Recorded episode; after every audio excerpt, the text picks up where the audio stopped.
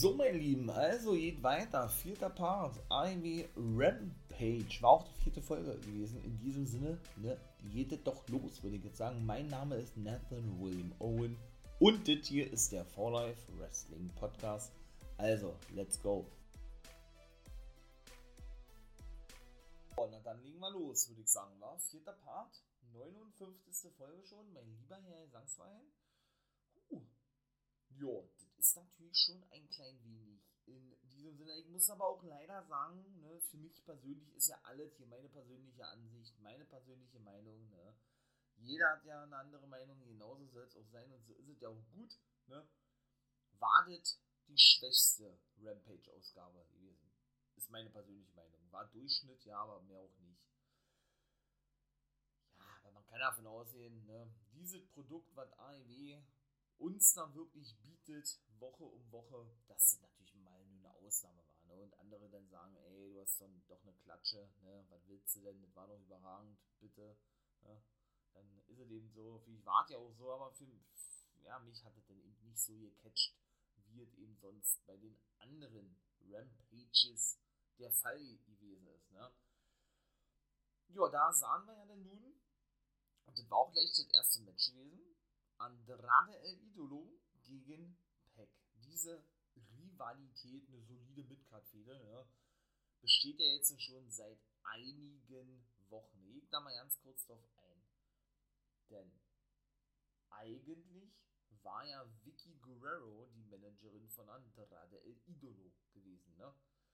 Ja, sie wurde denn abgelöst von jetzt auf gleich für AIW wirklich sehr untypisch, dass man dann zwar, ja, man hat darüber schon gesagt, aber dahingehend kein Wort verliert drüber, ja, warum jetzt Vicky ihre Rolle abgegeben hat, eben an ihren Neffen, Chavo Guerrero, ne, und natürlich auch den Neffen von Eddie. Ja, und äh, warum sie das denn nicht mehr weitermachen möchte. Ne? Chavo denn hat ja auch bisher kein Match bestritten, sondern ist lediglich als Manager für Andrade El Idolo aufgetreten bisher. Ja, nahm sich ja mit Andrade, so möchte man nicht mal sagen, den Luch, sich die Lucha Bros an. Ne?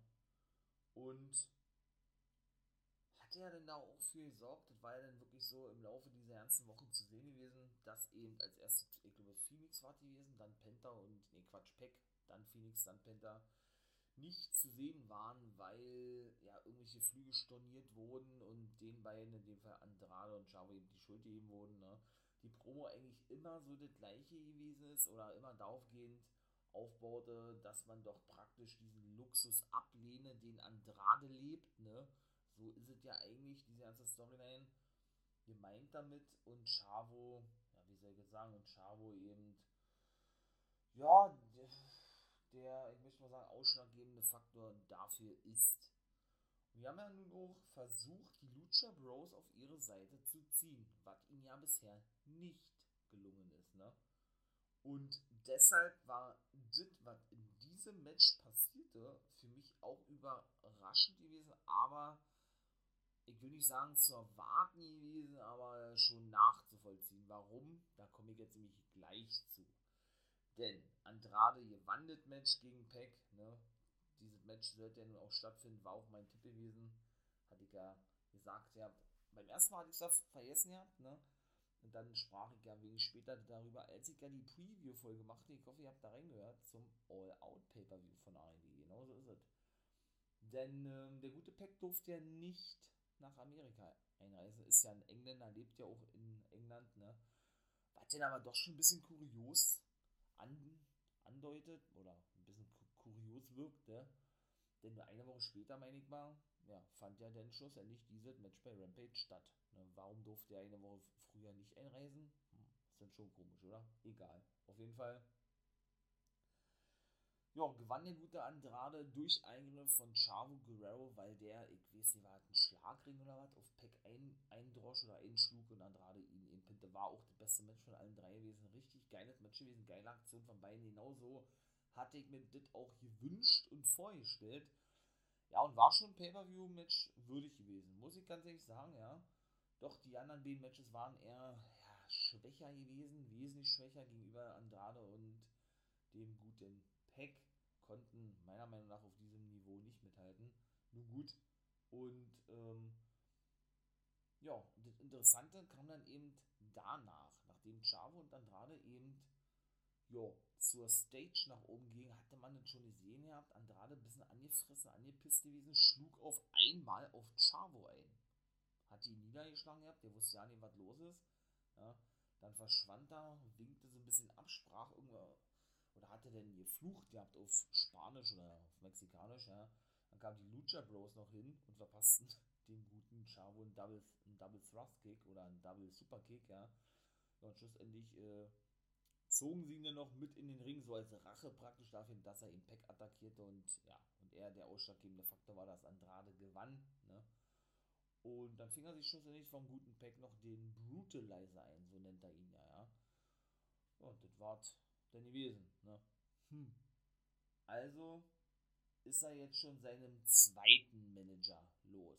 Halten wir fest, Vicky Guerrero führt Andrade ein ich persönlich, ja großer Andrade-Fan, finde das Debüt aber eher als gefloppt, ne? Weil, wie gesagt, habe ich auch ein paar Mal schon wirklich erzählt, ja, für mich da gar nichts stimmte. Weder das Timing von Vicky, die da wieder mal eine, eine Pause ließ in, in, den Promos und die Fans zu Ende buhen, zu Ende jubeln. Nein, jubeln war ja nicht zu Ende buhen, meine ich mal ja, durch ihr Excuse Me.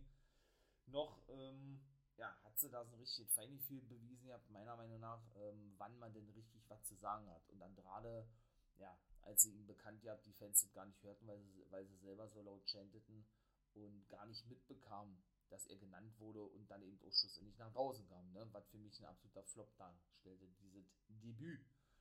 Dann von jetzt auf gleich, und Titanic auch kritisiert gehabt, oder was heißt kritisiert gehabt, äh, negativ angesprochen gehabt, dass Vicky auch nie bei einem Match oder nie bei einer Promo von Andrade Backstage irgendwie an seiner Seite stand, dass der nun nicht der beste Redner ist und, und auch schon nicht gut Englisch spricht, das weiß man ja, er ist bemüht, das ist richtig, ja.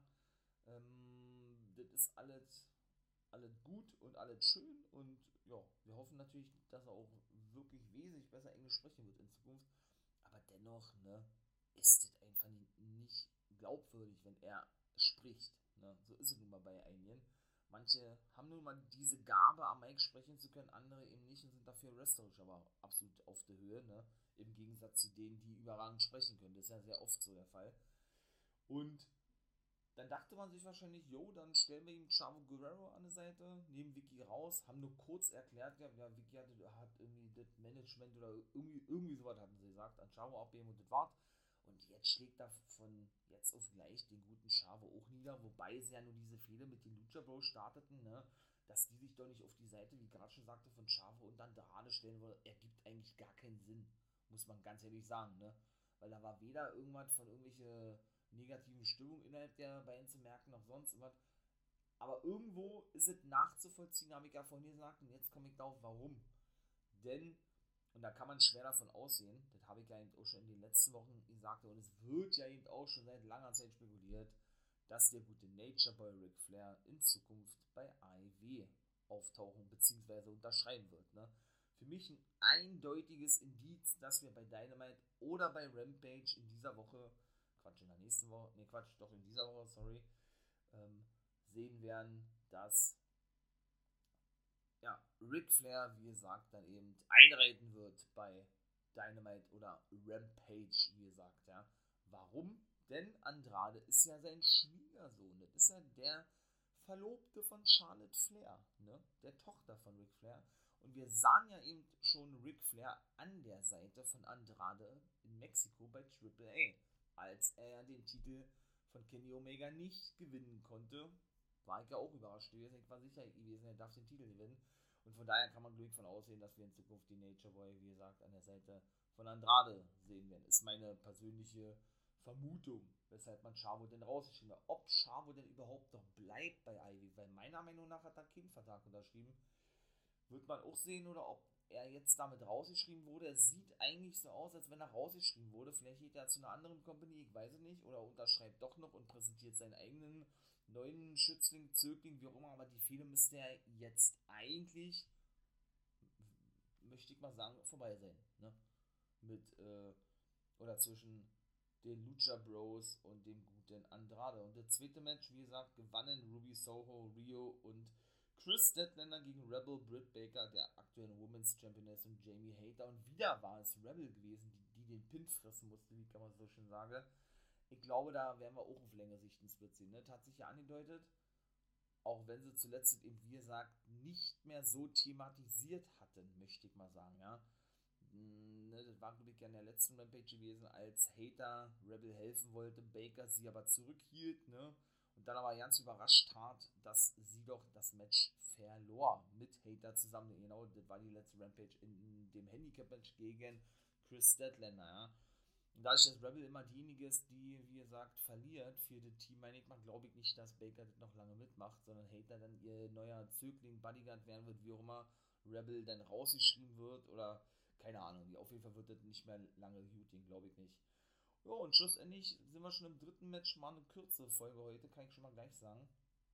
War dann nämlich das gewesen, dass Brian Pillman Jr. den guten Max Kester besiegen durfte und auch wieder der Freestyle von Max Kester so geil. Ich fand es sehr übertrieben, wie gesagt, dass er suspendiert wurde, ne?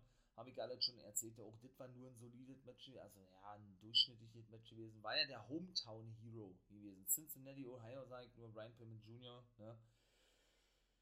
Ja, er besiegte also Max Kester ja auch schon eine ganze Weile, diese Rivalität, da dahingehend auch durch diese ganzen Promos von Max Kester oder wie acclaimed gegenüber Varsity Blonde, so nennt sich ja Brian Pillman Jr., eben mit seinem Take-Team-Partner Griff Garrison und der Begleitung Julia Hart und das war auch der Grund gewesen, warum ja der gute, der gute Max Kester suspendiert wurde, weil er eben, ja, ähm, ich möchte mal sagen, Rap-Skills brachte gegenüber der Begleitung der Varsity Blondes. Julia Hart mit 19 ja die jüngste, bei AEW hat aber auch noch keinen Vertrag unterschrieben, meiner Meinung nach. Ja, und äh, ja, das eben sehr unangebracht war, so, so, so waren einige Offizielle der Meinung von AEW bzw. vom Sender TNT, sodass er Max gestern dann suspendierte. Ich fand es übertrieben. Aber gut, schlussendlich wollte denn der gute Anthony Bowens, der Taking-Partner von Max Kester, noch zuschlagen mit der Boombox. Ja, konnte da aber wirklich abgehalten werden von, denn da kam der zweite Hometown Hero nach draußen, nämlich der gute John Moxley. Und der safete praktisch Brian Pillman Jr., die beiden Hometown Boys, ne? Ja, ließen sich dann feiern und dann war Rampage vorbei. Und natürlich war zuvor noch gewesen, beziehungsweise gleich nach dem ersten Match, Sting und Darby Allen äußerten sich zu Terry Blanchett. Wie sagt das Ding? Du warst doch immer nur der, der Schatten von Ric Flair gewesen oder hast dich doch immer nur an dem hochgezogen, ja? Und wenn du was willst, dann kannst du rauskommen. Der kam auch nach, nach draußen. Darby Allen bezeichnete ihn als einen Haufen Schiete oder einen Haufen Müll und das war dann eigentlich auch schon. Ne? Telly kam nach draußen, lenkte die ab, ne? auch durch ein paar Schutz und Sean Spears attackierte hinterrücks. Die dupste ja mit dem Stuhl, der Sherman, ne? den guten Darby Allen. Und das Ding das erstmal abraffte, möchte ich mal sagen, ja, war der gute Darby Allen schon niedergeschlagen, Spears verschwand und dann war es das gewesen. Mal gucken, ob es wirklich auf ein Match zwischen Telly Blanchett und Sting hinausläuft. Also kann ich mir eigentlich gar nicht vorstellen, war aber dass auch der Newt Telly durch ein paar Aktionen haben wir ja schon gesehen, habt der auch immer noch drauf hat. Ne, ist ja nun kein Geheimnis. Äh, Sting haben wir auch gesehen, ja. Großer Sting-Fan bin ich, ne? Wisst ihr ja mittlerweile, dass der da drauf hat, da brauchen wir ja nicht drüber zu sprechen. Auch das hat er uns mehr als bewiesen. Und von daher, ähm, ja, bin ich doch mal gespannt, wie ich immer so schön sage, wie das doch weitergehen wird. Und in diesem Sinne würde ich sagen, wart doch schon gewesen. Liked natürlich meinen Kanal oder den Kanal hier, den Fortnite Wrestling Podcast, Podcast Kanal, wenn es euch gefällt. Nur guckt bei Patreon, Steady, Apple Podcast vorbei. Einzigartige Folgen, wie ich immer sage. Ne? Für einen kleinen Obolus könnt ihr dann ein Abo abschließen. Wäre natürlich sehr geil. Frühzeitig den Zugang zu einzelnen Guys, Reviews of the Week oder MDO Guys World gibt es natürlich auch auf den drei Seiten. Und in diesem Sinne würde ich sagen, ich bin raus. Hab ja gesagt, eine kurze Folge mal von Rampage, ne? Ja, in diesem Sinne hören wir uns in den nächsten Folgen. Ich freue mich. AEW ist geil. Natürlich generell Wrestling ist geil. Wir sind alle Wrestling-Nerds und das ist auch gut so. In diesem Sinne, ne, habt einen schönen Tag, bleibt gesund und nicht vergessen, become the guy.